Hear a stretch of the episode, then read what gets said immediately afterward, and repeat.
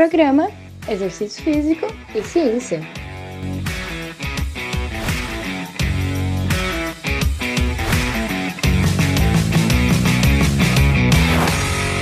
Está começando mais um Exercício Físico e Ciência. Sou o Fábio Dominski e esse é o programa de rádio e podcast que trata de exercícios a partir da visão científica. Uma nova revisão na BMG Open Sport and Exercise Medicine tratou de analisar novos passos para as recomendações mundiais de atividade física para ir além.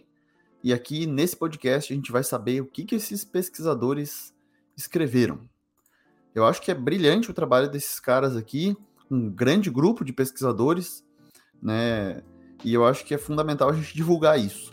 Né? Esse é um canal para isso e a gente vai além, mas eu acho que a ideia deles é de realmente pensar fora da caixa, analisar o, o panorama atual e tentar ir além, claro, com uma revisão aqui interessante, baseada em evidências e com aplicação prática. O que, que a gente pode mudar na prática mesmo, a partir das recomendações de atividade física, que você, claro, já sabe quais são, né? Mas eu vou falar de novo aqui. São as recomendações de atividade física da OMS, um documento de 2020 você consegue ter acesso aí a essa recomendação. Ela é bastante divulgada, né? Então, uma parte aeróbia e uma parte de treinamento de força. A gente vai falar disso. Esse episódio aqui, ele, ele é realmente para a gente ir além, pensar um pouquinho fora da caixa a partir de, desse trabalho brilhante desses pesquisadores. E o primeiro ponto é entre atividade física e exercício. E esses, esses pesquisadores, eles reconhecem que a abordagem das recomendações para promoção de atividade física, ela é valiosa Realmente, se a gente olhar então para o cenário mundial, essas recomendações da OMS são necessárias. Tem o Guia de Atividade Física da População Brasileira, também um documento né, realizado aí e publicado pelo Ministério da Saúde em 2021, e é fundamental ter essa base aí. Mas eles acreditam que uma maior especificidade deve ser dada ao exercício físico. Né? Então, além da atividade física, é preciso ser mais específico, promovendo exercício físico, e aí a gente precisa falar sobre testes, prescrição para essas recomendações futuras. Então eles colocam os próximos passos que a gente precisa dar é ir além de falar, claro, que atividade física faz bem e recomendar atividade física, e sim recomendar exercício físico. Só que para isso a gente precisa ter mais cuidados, a gente precisa ter uma estratégia. Né? Então eles desenvolvem aí uma abordagem que orienta as recomendações atuais de atividade física para prescrever, prescrever exercícios físicos, incorporando aí ferramentas simples e práticas para uma otimização e também autogestão do praticante e dos profissionais, claro. O time de pesquisa para isso, para essa revisão aí que foi narrativa, foi composto por três mulheres e 13 homens. Isso até é reflexo aí das ciências do esporte do exercício, muito dominada por homens, né? Um, apenas mais um exemplo disso. A gente vê isso em, até em sujeitos de pesquisa, como as mulheres são minimizadas, como elas participam um pouco, como é predominante né, de, de homens, do, do, do masculino mesmo. Mas vamos lá. É, as recomendações são divididas em treino aeróbio de força e os pesquisadores também fazem nesse trabalho, né? E aí, começando pelo aeróbio, se a gente analisar a recomendação atual, né, essa recomendação trata de que para obter benefícios para a saúde, os adultos deveriam praticar pelo menos 150 a 300 minutos de atividade física aeróbia de intensidade moderada ou pelo menos 75 até 150 minutos de atividade física aeróbia de intensidade mais vigorosa. Ou uma combinação equivalente disso, dos dois, né, de intensidade mais moderada e intensidade vigorosa durante a semana. Né, então, em sete dias, essas são as recomendações mínimas de atividade física aeróbica. O que eles sugerem adicionar em recomendações futuras é o teste, a prescrição e a programação de exercício físico, com uma abordagem de distribuição da intensidade do treino. Né? Então, com base em marcadores aí fisiológicos definidos, determinados por algumas ferramentas simples e práticas, já vamos falar quais são. Então, se a gente olhar para as diretrizes da OMS de 2020, a atividade física aeróbia realizada em intensidades moderadas e vigorosas refere-se a qualquer movimento corporal envolvendo aí grandes músculos, realizados uma intensidade entre 3 até 6 vezes, né, para a intensidade moderada, o equivalente energético gasto em repouso, os METs, né, ou mais ou igual a 6 vezes o equivalente energético gasto em repouso para intensidades mais vigorosas, mais intensas. E essa categorização é útil para fornecer recomendações gerais, mas tem limitações para categorizar a atividade física em intensidades relativas aí com base nos, nesses METs que são fixos. Então não, eles não levam em conta diferenças individuais no nível de aptidão física, em massa corporal, idade, sexo, entre outros fatores.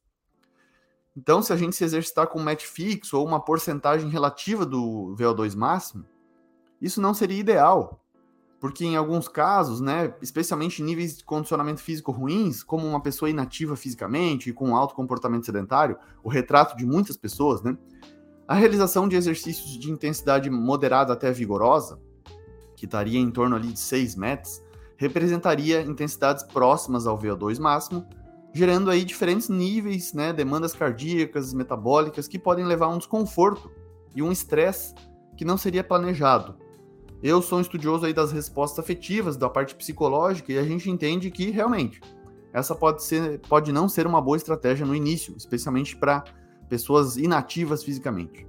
Né? Então esse desconforto, esse estresse, gera desprazer e não faz com que a pessoa repita o comportamento. Aí está o grande problema. Então a gente associar aí exercícios de intensidade moderada e vigorosa com distúrbios homeostáticos, ou seja, distúrbio esse, essa busca pelo equilíbrio do corpo de maneira individualizada, como os limiares ventilatórios ou de lactato 1 e 2, eles sugerem então incluir essas definições em futuras diretrizes para prescrição de exercício aeróbio em num nível individual, e aí em populações com diferentes condições de saúde. Então a ideia deles é individualizar mais mesmo esse exercício. É claro, é mais trabalhoso, é mais complexo, é mais específico, mas acho que a gente precisa avançar realmente para ir além, né? ir além da atividade física. Né? Então, eles reconhecem que essas avaliações de aptidão física geralmente não estão disponíveis ou são de fácil compreensão para a população em geral. Então, é essencial fornecer ferramentas aí que sejam acessíveis a todos. Então, eles enfatizam ainda a importância de educar a população em geral sobre o nível de aptidão delas, a testes de exercício, prescrição, bem como ter acesso aí a avaliação disso tudo em centros de saúde ou de formação. A gente sabe que não é tão simples assim. Essa sugestão depende de inúmeras políticas públicas, acessibilidade, desenvolvimento, enfim. É muito mais. O sarrafo é muito mais alto, né? O buraco é muito mais embaixo, né? Então a gente precisa ter essa noção, essa consciência disso. Um acréscimo positivo, segundo esses autores, essas diretrizes de atividade física da OMS, seria o uso da escala de avaliação do esforço percebido, a PSE, percepção subjetiva de esforço, nas definições aí de intensidade do exercício. Eles citam alguns estudos ali, né, que realmente pode ser válido, né? Um exemplo é um estudo realizado com 2.500 indivíduos de 13 até 83 anos, incluindo ambos os sexos, diferentes níveis de condicionamento, mostrou que durante testes de exercício aeróbio de maneira incremental, os valores médios aí dos limiares de lactato 1 e 2 estavam intimamente associados a uma percepção subjetiva de esforço, medida pela escala de Borg, aí de 6 até 20, de 10 e 13.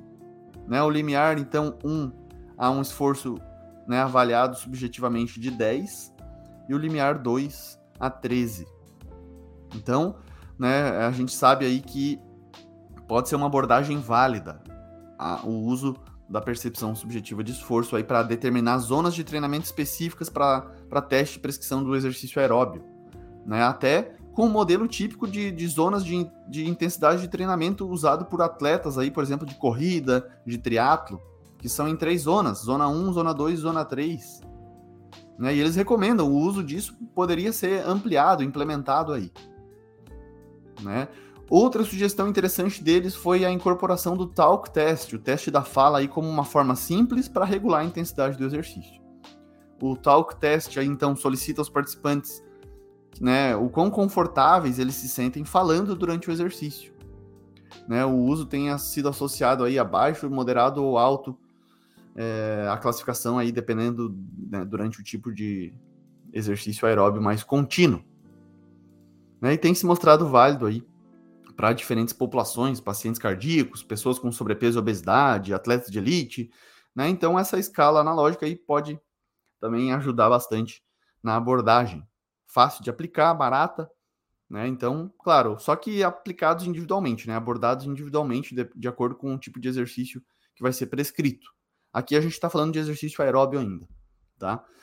Então, ambos esses instrumentos aí, a escala de percepção subjetiva de esforço e o talk test, são instrumentos confiáveis e medidas válidas para essa demarcação de condições ventilatórias, limiares de lactato, né, e pode ser utilizado para é, verificar esses distúrbios homeostáticos associados às intensidades de exercício moderada, pesada, severa, né, durante o aeróbio mesmo. Então, poderíamos acrescentar realmente esses instrumentos baratos, simples, fáceis de usar, de fácil entendimento, né, os profissionais poderiam realmente usar. O treinamento de força, né, a recomendação mais atual diz que para benefícios adicionais à saúde, os adultos também devem realizar atividades de fortalecimento muscular em intensidade moderada, né, ou até mais elevada, envolvendo aí todos os principais grupos musculares em duas vezes ou mais por semana. Então essa frequência semanal seria de duas, duas vezes por semana. Né? A recomendação aeróbia não trata de uma recomendação, de uma frequência mínima, perdão. Né? Mas aqui, né, para o treinamento de força, a gente coloca sim essa recomendação semanal de duas vezes. Né? Eles vão aqui além quando sugerem testes de exercício físico, prescrição e programação com cargas específicas associadas às necessidades diárias, né? com base no nível de esforço determinado aí por algumas ferramentas simples e práticas. Assim como eles fizeram com o exercício aeróbio, aqui eles também se dedicam ao, ao treinamento de força ou fortalecimento muscular, né? Mas eu acho que é importante, primeiro, um teste do estado atual. Né? Às vezes a gente né, tenta fazer isso através de um teste de um RM, mas a gente sabe que a aplicabilidade disso é, é mais baixa, é um risco maior, talvez não valha a pena. Então eles colocam ali a prescrição do exercício, a base disso, através de percentuais de repetições em relação ao máximo possível. Né? Então, para aí de, então determinar a perda de velocidade intra-série. Então, eles usam duas variáveis aqui, né? esses percentuais de repetições em relação ao máximo e a perda de velocidade intra-série. Então, aqui eles estão aplicando treinamento baseado em velocidade né? para determinar algumas coisas. Então, essa perda de velocidade dentro de uma série é planejado através da porcentagem de repetições em relação ao máximo possível e da escala de avaliação de percepção de esforço também. Então eles usam a PCE também aqui na prescrição do exercício de força. Então os autores sugerem que as cargas baseadas na velocidade de movimento, quando associadas aí à perda da velocidade dentro de uma série, são mais confiáveis do que uma abordagem de um número fixo de repetições, lá 3 de 10, 3 de 12, 3 de 15. Né? Então a gente teria que aliar aí esses aspectos que estão sendo bastante investigados aí dentro da ciência do treinamento de força. Eu acho que é importante a gente né, realmente entender isso, aplicar isso, para ter algo mais específico, ser mais preciso mesmo nas recomendações. Em geral, a pesquisa na área da atividade física durante as últimas décadas aí criou oportunidades para fornecer recomendações gerais baseadas em evidências de alta qualidade. Isso falando de atividade física, tá, pessoal?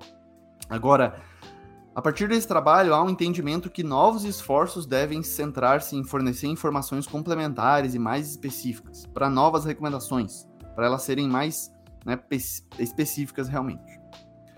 E aí eles vão concluindo né, que, em ambos os casos, a escala de percepção subjetiva do esforço pode ser uma ferramenta útil e válida para testes e prescrição, tanto do exercício aeróbio quanto de força. No geral, de novo, a população em geral precisaria ser educada sobre o nível de condicionamento, autogestão de intensidade de exercício, o que não é tão simples assim. Né? Mas a gente precisaria ensinar e além né, do realmente a atividade física faz bem para a saúde, né? Porque acho que a gente está muito nisso ainda. Né? Então, recomendações mais específicas para exercício são necessárias aí nos próximos documentos, e eu concordo realmente, a gente precisa avançar nisso. atividade física faz bem, mas o exercício faz melhor ainda. Se a gente pensar em como que a gente tem descoberto alguns paradoxos, como o paradoxo da atividade física, né, em que a atividade física ocupacional pode não fazer tão bem assim, a, a, a, gente teve já episódios sobre isso no podcast aqui, né? Pesquisa aí o paradoxo da atividade física, né? Em que muitos trabalhadores aí não têm benefícios conferidos da atividade física durante o trabalho, como seria no lazer. É importante diferenciar isso. O contexto importa. E também para a saúde mental, né? Isso é importante. O contexto importa a dimensão de atividade física importa quando a gente pensa em saúde mental também. Então faz sentido, que bom que os pesquisadores estão preocupados com isso, né? Você consegue ver esse texto completo, é Open Access nessa revista, é uma revista Open Access, né? O BMG Open Sport and Exercise Medicine. Veja a descrição aí no link, né, da fonte, a referência desse artigo na, na descrição do podcast. Fique à vontade, leia o texto completo, vale a pena. Você pode melhorar a atuação profissional e também entender mais se você é um praticante de exercício. E aí podemos avançar. Né? Atividade física, é claro, faz bem, é necessária, mas a gente precisaria também dedicar um tempo do nosso dia para exercícios, porque os benefícios serão inúmeros, né? Um comportamento que dificilmente a gente se arrepende. E aí essa esse misto das recomendações de exercício aeróbio e de força faz total sentido para nossa vida. Eu acho que é isso que a gente realmente tem que seguir.